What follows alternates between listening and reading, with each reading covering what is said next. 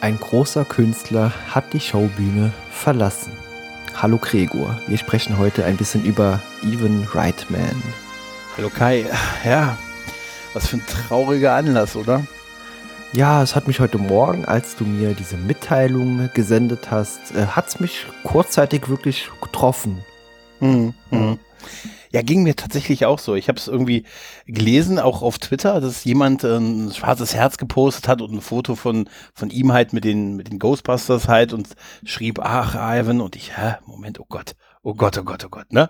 Und so gleich gegoogelt und so dachte mir, das kann doch nicht wahr sein. Und dann so, weil die letzten Tage so einige Diskussionen über ihn noch so entstanden sind und wir ja den, den Podcast zu, zu Afterlife ähm, veröffentlicht haben oder du ihn veröffentlicht hast und wer aus dem Loben nicht mehr rauskam, so ein bisschen halt, ne? Und hm, so schnell kann es gehen, ne? Ja, ist irgendwie schade, ja, auch was für ein komischer Zufall eben, äh, dass äh, die Folge äh, fast zeitgleich äh, mit seinem äh, Todestag äh, zusammengekommen ist. Also, mhm. ja.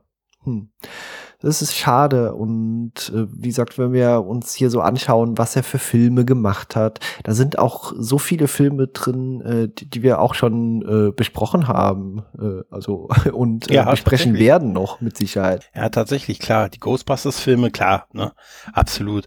Ähm, aber Kindergartenkopf, ne? Ja, Kindergartenkopf, ja, total. Ja, ja. Ich mag tatsächlich auch Dave ganz gerne so für als Präsidentenkomödie, ich glaube, das ist die mit Kevin Klein, ne, als Dave, ne, als äh, und das ist super. Also der hat total tolle Filme gemacht und äh, das ist, er hat so eine Art von, so, er hat schon manchmal auch einen derben Humor, aber auch manchmal, er hat irgendwie so eine so eine Magie in seinen Filmen drin, finde ich ja, man sieht auch äh, direkt irgendwie so handwerklich, äh, kann man die Filme, wenn man so ein bisschen Erfahrung hat, kann man auch, sieht man auch seine Note immer so ein bisschen. Also sowohl vom äh, Humor her und wie es eben auch, ich sag mal, er war ja nicht nur äh, Regisseur, sondern auch Produzent und er hat ja auch äh, total viel hier mit Harold Ramis auch äh, zusammengearbeitet, gerade wenn es so um die Regie und äh, Produktion eben auch ging. Und mhm. äh, ansonsten auch hat er immer sehr häufig eben auch mit denselben Leuten zusammengearbeitet gearbeitet. Mein Arnold Schwarzenegger, Bill Murray, Dan Aykroyd, Kevin Klein, wie du schon sagtest, und da auch äh, Sigourney Weaver. Von daher, gesagt, äh, er hat gar nicht so viele Filme äh, als Regisseur gemacht, wie ich es vielleicht dachte. Aber die meisten sind doch irgendwie so ikonisch geworden, dass man sich einfach gerne an sie erinnert. Ja, definitiv. Also klar, ich, ich glaube, mich knutscht dann Elch, also den haben wir alle gesehen, hier die National Lampoon-Geschichten und so. Also es ist einfach auch ein großer, echt ein geiler Film und auch sowas wie Junior oder auch hier finde ich der Film, der, den ich immer gerne als den eigentlichen dritten Ghostbusters-Teil Evolution halt so bezeichne. Das sind, das sind tolle Filme, die einfach immer, die einen einfach super unterhalten haben und wenn, wenn also mir ging es immer so, wenn ich seinen Namen gelesen habe, als an der Produktion Beteiligten, da wusste ich, da wird kein Kappes rauskommen halt, ne? Ja, ist ich so. Jetzt zwar die, die letzten beiden Filme habe ich tatsächlich nicht gesehen, fällt mir gerade so auf, wo er als Regisseur, die er als Regisseur betreut hat. Hier Draft Day und hier Freundschaft Plus. Ich glaube, es war mit Ashton Kutscher oder irgendwie sowas, ne? Den habe ich nicht gesehen. Aber er hat ja dann auch irgendwann so ein bisschen sich darauf verlagert, so der Produzent seines Sohnes auch zu sein und dem so ein bisschen den Vortritt in der Regiearbeit gelassen. Und der hat es ja auch bewiesen, jetzt in Ghostbusters Afterlife, dass er da ein sehr würdiger Nachfolger unserer Meinung gewesen Definitiv, ist. Definitiv, halt, ne? ja. Also ja. er tritt natürlich in äh, große Fußstapfen, aber ja, er hat bewiesen, dass er die offenbar äh, problemlos füllen kann. Ähm, und äh, was auch für ein interessantes Detail jetzt, dass du bei unseren äh, bei unserer Filmbesprechung zu Afterlife ein Detail vergessen hast, das auch Even Reitman hier betrifft. Und äh, ja, hier ist deine Chance, Gregor, das nochmal äh, kurz aufzugreifen.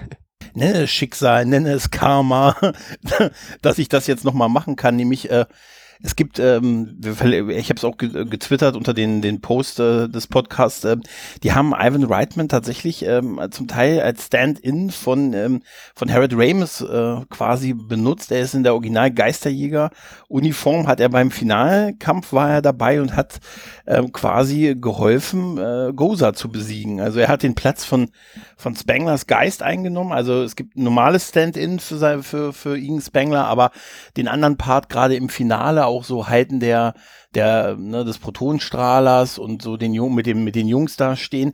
Das hat tatsächlich, da war Ivan Reitman in Geisterjägeruniform.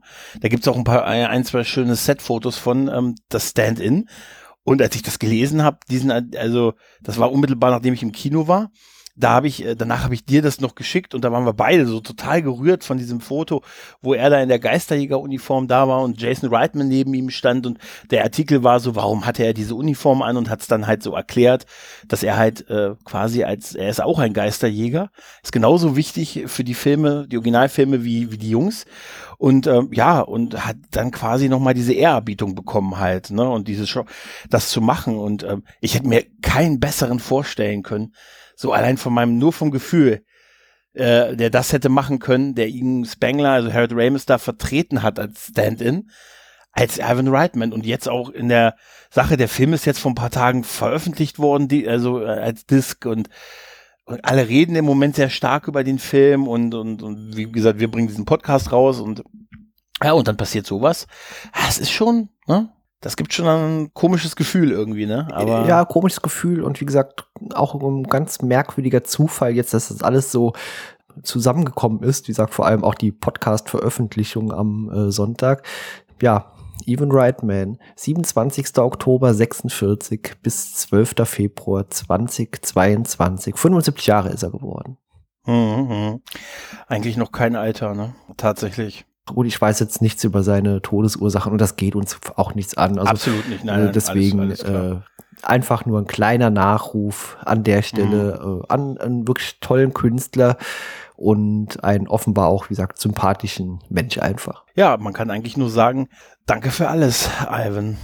So ist es. Auch danke dir, Gregor, für diese kurze, kleine Aufnahme und dann, ja, vielen Dank und bis zum nächsten Mal. Bis bald.